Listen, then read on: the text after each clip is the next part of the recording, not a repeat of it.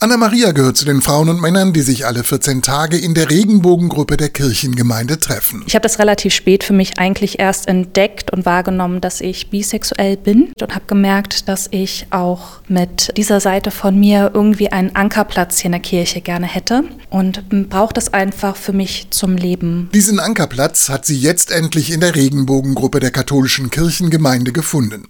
Hier kann sie nicht nur offen ihren Glauben leben, die Gruppe gibt ihr auch Halt. Dieses große Vertrauen, was da ist, oder auch, dass man schöne Momente miteinander teilt. Ja, nach dem Treffen gehe ich immer beschwingt nach Hause und freue mich schon, dass wir uns demnächst wiedersehen und man fühlt sich hier geborgen. Das hat Anna-Maria in der katholischen Kirche auch schon ganz anders erlebt, als die Leiterin einer Freizeitgruppe sie und ihre Freundin als Homosexuelle aus der Gemeinschaft rausgemobbt hat. Mittlerweile kann ich da drüber stehen. Ich habe innerlich die Gewissheit, dass Gott mich geschaffen hat und mich genauso will, wie ich bin. Ich brauche es in der Kirche, Gemeinschaft zu erleben. Wir sind alle Kinder Gottes und wollen zusammen ein christliches Leben teilen. Das bietet ihr jetzt endlich die Regenbogengruppe in Lüneburg. Gegründet hat sie Diakon Martin Blankenburg gerade eine Kirchengemeinde, die sich auf Jesus Christus gründet, der sozusagen die menschgewordene Liebe Gottes verkörpert, das sollte doch der Platz sein, wo Menschen aufatmen können und eine Heimat und ein Zuhause finden können und Akzeptanz finden.